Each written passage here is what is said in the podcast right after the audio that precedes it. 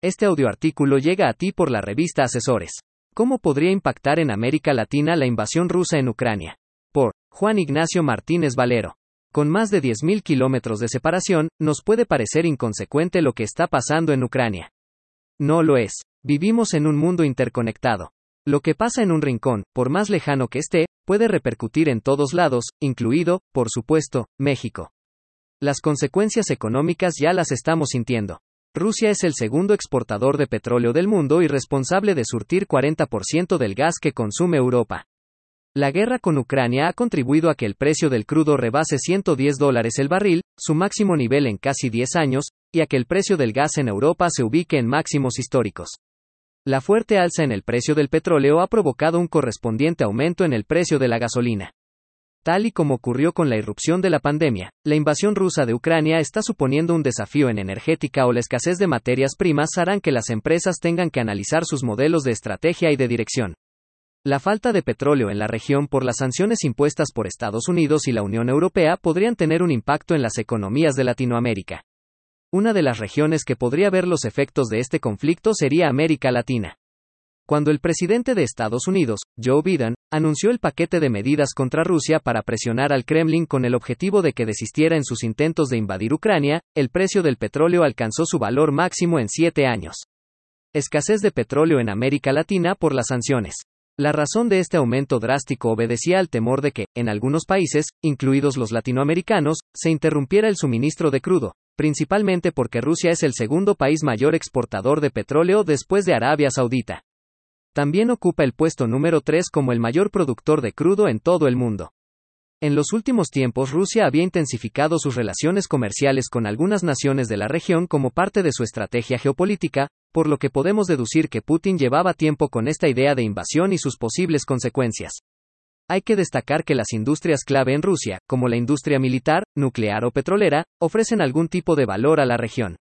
Por lo tanto, si se cierra el grifo a la distribución de petróleo ruso en todo el mundo, algunas industrias y la población en general podría haber un impacto inmediato ante la falta de suministro del crudo.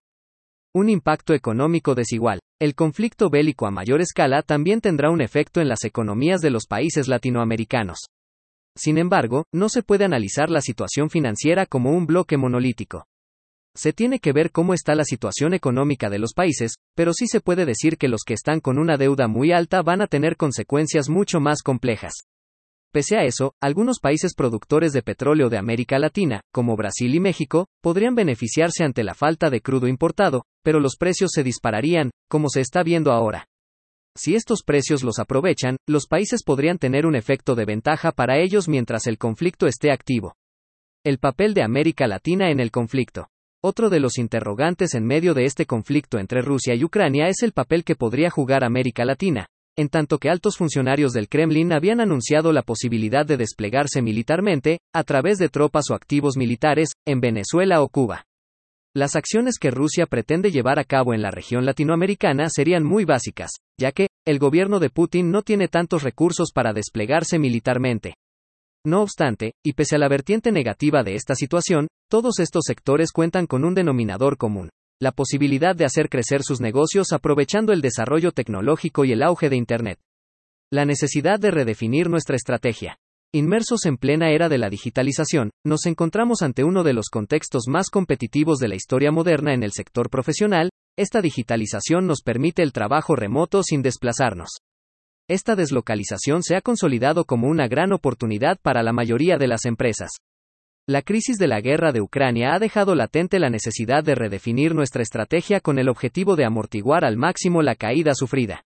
De esta manera, podremos aprovechar la coyuntura para maximizar nuestros recursos y ganar posicionamiento en el mercado.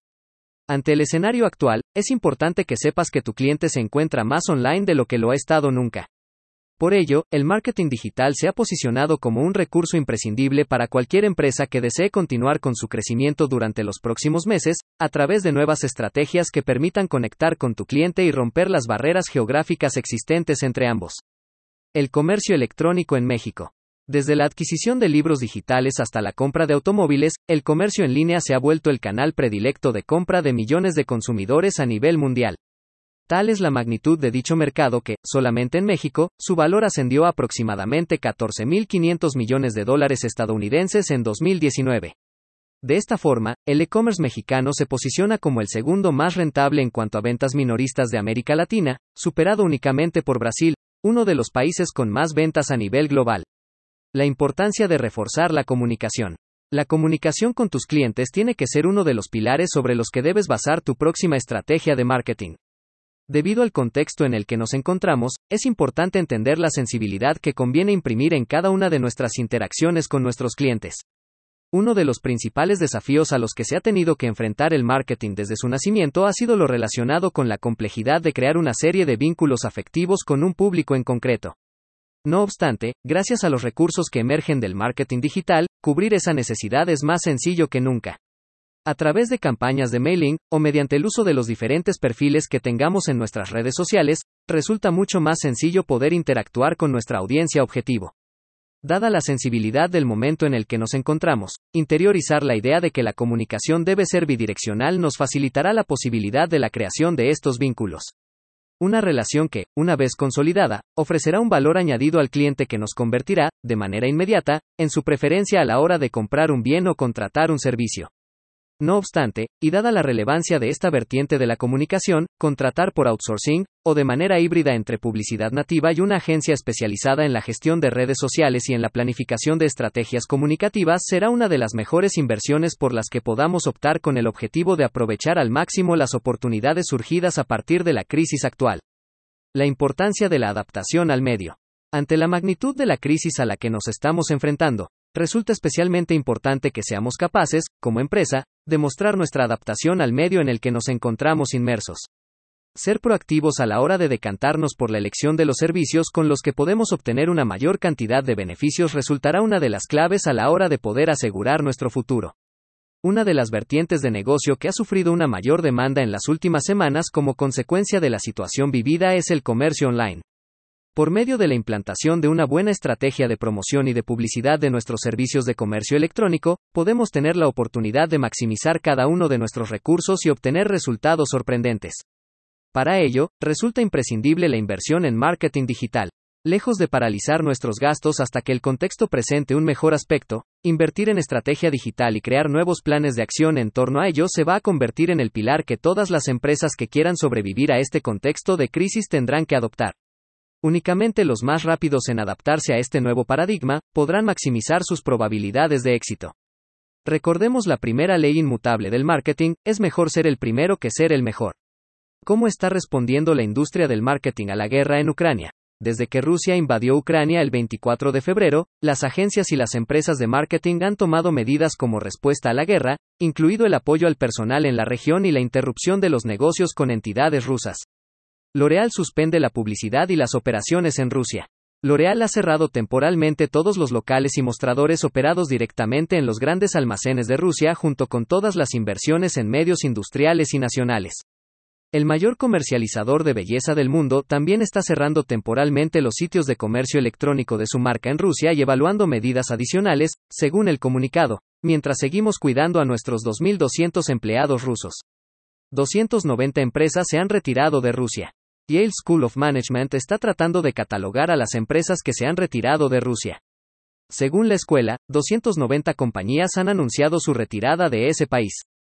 Un punto de inflexión se alcanzó cuando las empresas estadounidenses McDonald's, Coca-Cola y Starbucks anunciaron diversas formas de suspensión de sus negocios, mientras que PepsiCo dijo que suspendería todas las ventas de bebidas, pero que mantendría el flujo de productos esenciales como los alimentos para bebés. La lista de Yale, actualizada por Jeffrey Sonnenfeld y su equipo de investigación del Yale Chief Executive Leadership Institute, incluían hasta el martes pasado, 29 de Nestlé, Hilton, Marriott, Kimberly Clark y Mars, entre otras. Coca-Cola se une al boicot. The Coca-Cola Company suspendió sus negocios en Rusia. Nuestros corazones están con la gente que está soportando los efectos desmedidos de estos trágicos acontecimientos en Ucrania, dijo la empresa en un comunicado.